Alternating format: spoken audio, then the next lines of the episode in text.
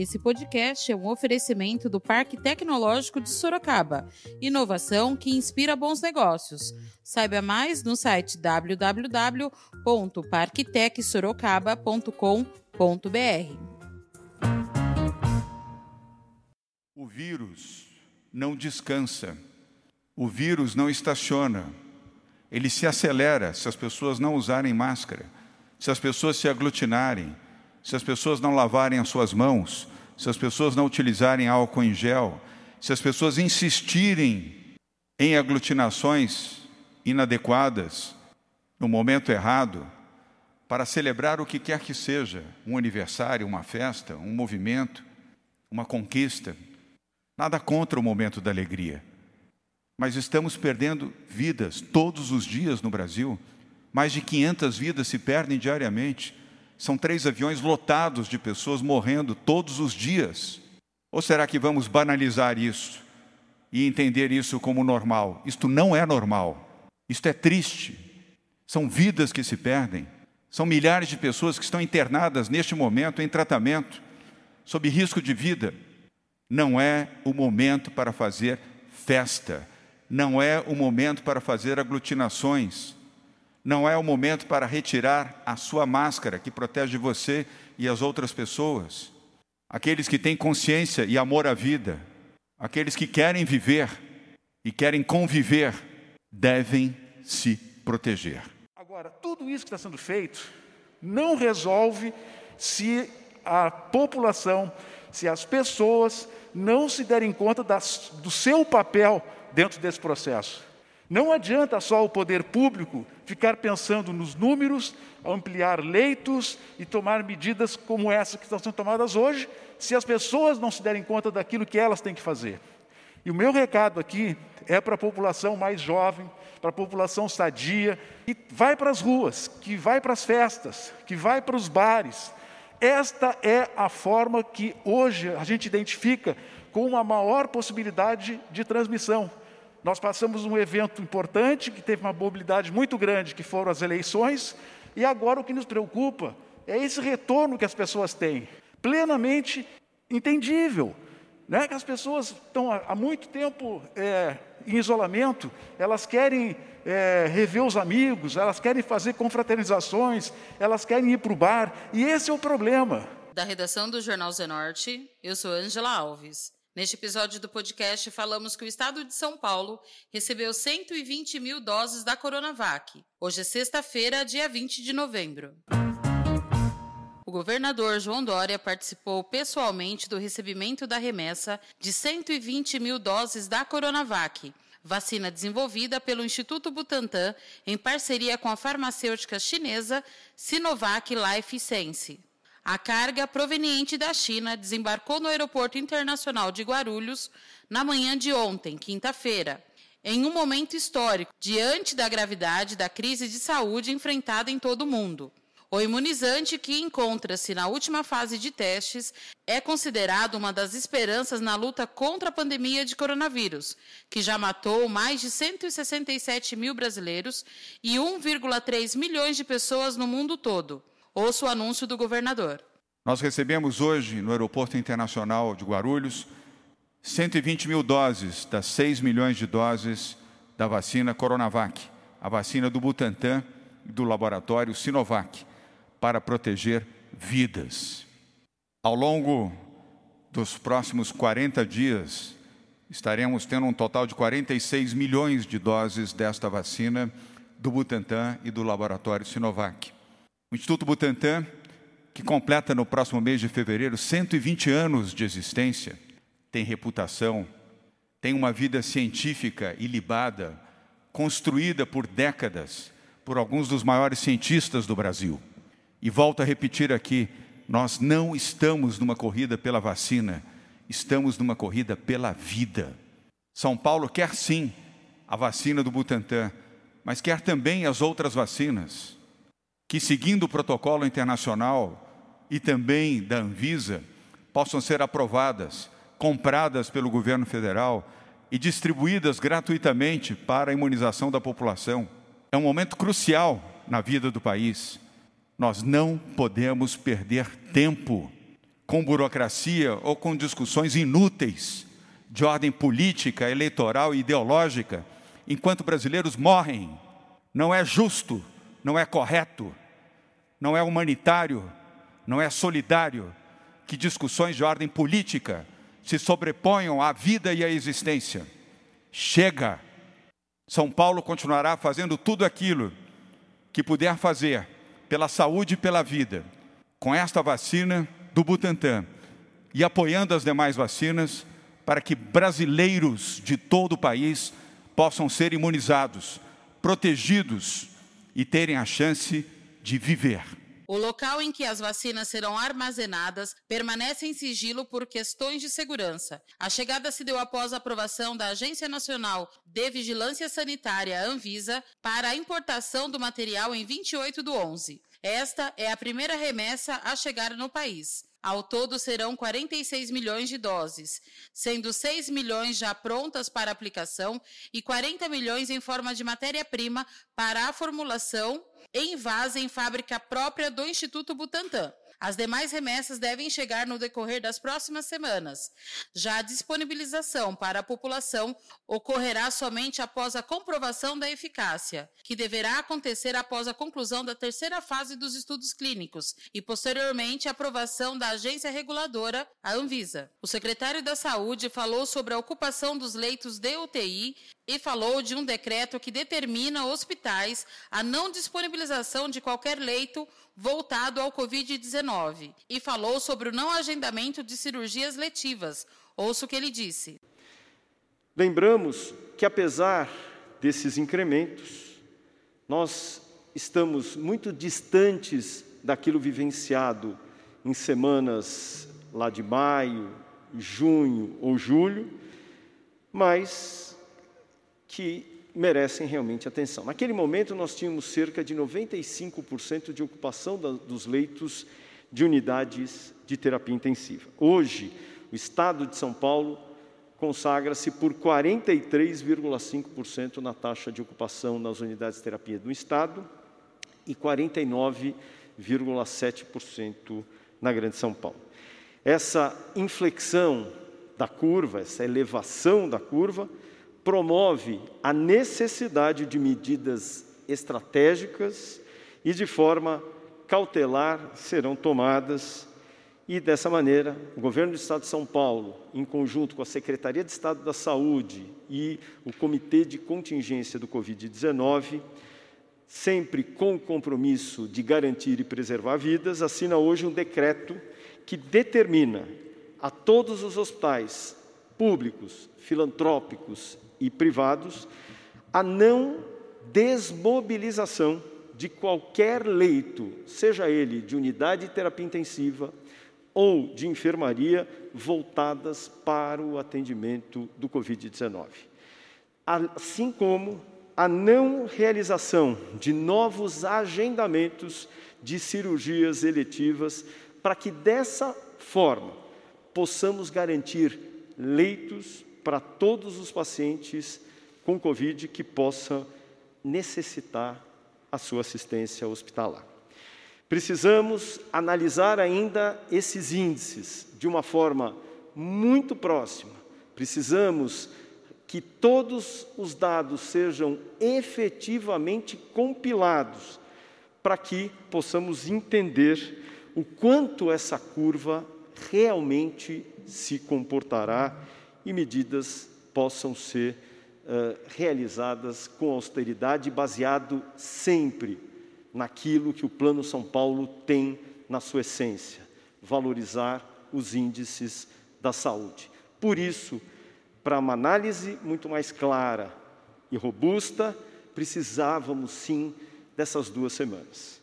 Precisamos também, além desses dados, a cooperação da população a população que colaborou desde o princípio, atendendo aos nossos chamados de ficar em casa, usando máscaras, o distanciamento, e é a mesma população que hoje precisa atender às regras sanitárias. Nós flexibilizamos, mas sempre nas nossas coletivas eram reforçadas: estamos em quarentena, preservem as medidas sanitárias. Em nenhum momento não foi dito. Nós entendemos que o cansaço das pessoas possa ter uma ação sobre as suas atitudes que eventualmente sejam irresponsáveis. Mas esse cansaço, ele não pode, de forma alguma, ser maior do que o medo e o respeito que tínhamos no Covid no momento. São essas pessoas que saem e se aglomeram que disseminam o vírus na nossa população e retornam para suas casas, expondo aqueles que estão em quarentena, respeitando as regras e ritos, em risco, principalmente idosos e portadores de doenças crônicas. José Medina, coordenador do Centro de Contingência do Covid, falou sobre o decreto assinado hoje, com as novas medidas de combate ao Covid.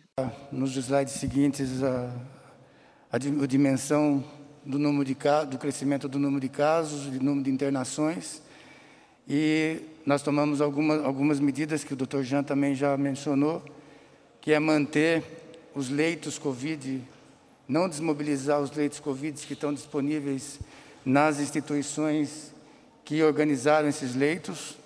Tem mais de 7 mil leitos Covid é, nas instituições públicas e nas instituições privadas. Também foi orientado para que as unidades de atendimento de Covid ambulatorial ou as unidades de urgência de pronto atendimento não sejam desativadas. E também vamos incentivar cada vez mais a testagem para poder identificar o portador, aquele que, tá, que é um portador, que é infectante e que pode transmitir a doença para o resto da população. É, nesse momento em que existe um crescimento do número de casos, é importante o cuidado individual. Então é importante manter essa estrutura e solicitar para que toda a população mantenha cuidado individual para que a disseminação da, da, da, do Covid seja contida. Então, o cuidado individual, o principal deles, eu vou entrar até em detalhe, o principal deles é o uso de máscara, que eu falo sempre, que ela deve ser utilizada muitas vezes até no domicílio. Então, eu recomendo o uso em tempo integral é de, de, de máscara, até mesmo no domicílio, principalmente quando você tem na sua casa pessoas que circulam em ambientes diferentes e que possam, de alguma forma, adquirir a infecção em algum ambiente e levar para casa, onde o tempo de exposição é bastante prolongado. É próximo, existe uma proximidade grande entre as pessoas e o tempo de exposição é grande. A mesma recomendação se aplica às festas. Então, se nós formos considerar qual que é o principal fator que faz com que o número de, de, de infectados cresça, é a realização de festas e aglomerações. Talvez a, a campanha eleitoral, que envolveu mais de 500 mil candidatos no, no Brasil todinho, tenha contribuído bastante para que esse aumento do número de casos que acontece aqui no estado de São Paulo está acontecendo em todos os estados brasileiros de maneira concomitante. Então, é natural que aconteça, depois de algum tempo, o que nós chamamos de fadiga coletiva em relação à pandemia. Aconteceu no hemisfério norte, aconteceu no hemisfério sul. No hemisfério norte, essa fadiga, o número de casos foi incrementado pela diminuição da temperatura. E aqui no Brasil, onde possivelmente tenha sido um fator que fez com que o número de casos aumentasse de maneira mais ou menos uniforme no Brasil todo, foi a campanha eleitoral, que, como eu disse, envolveu mais de 500 mil candidatos e uma movimentação muito grande. As pessoas são visitadas para, para que seja conquistadas para, para, para o seu voto. Então, esse compromisso de utilizar a máscara, que é muito importante, talvez seja o maior símbolo da luta contra a infecção seja o uso permanente de máscara. Dos 40 mil óbitos que o Dr. Jean mostrou, 89% dos óbitos aconteceram com pessoas acima de 50 anos. Então é importante que o jovem, aquele que circula bastante, que se expõe bastante e que tem uma possibilidade de complicação ou de desfecho ruim muito baixo, que ele pense como cidadão para evitar que ele leve para casa, a, a, a, que leve para a possibilidade de contágio para os membros da sua família, que aí vão ter uma, um risco de desfecho ruim muito maior. Então, nós temos dois compromissos: o compromisso individual e o compromisso coletivo com os nossos, é, com as pessoas que convivem com a gente.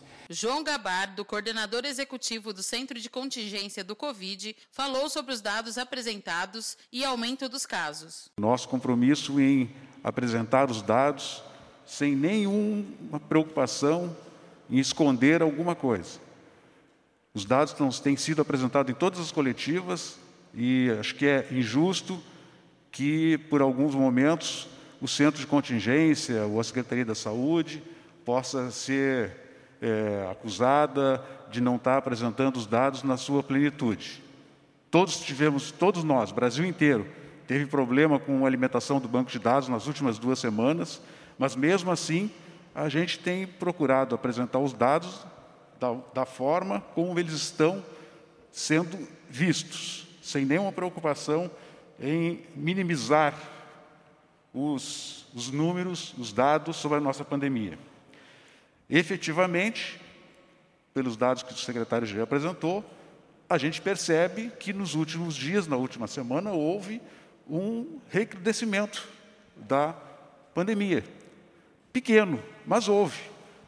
Tem indícios de aumento do número de, de óbitos, pequeno, tem indícios de aumento do número de casos, fica difícil a gente avaliar por conta é, da dificuldade com a atualização dos dados e um aumento do número de internações.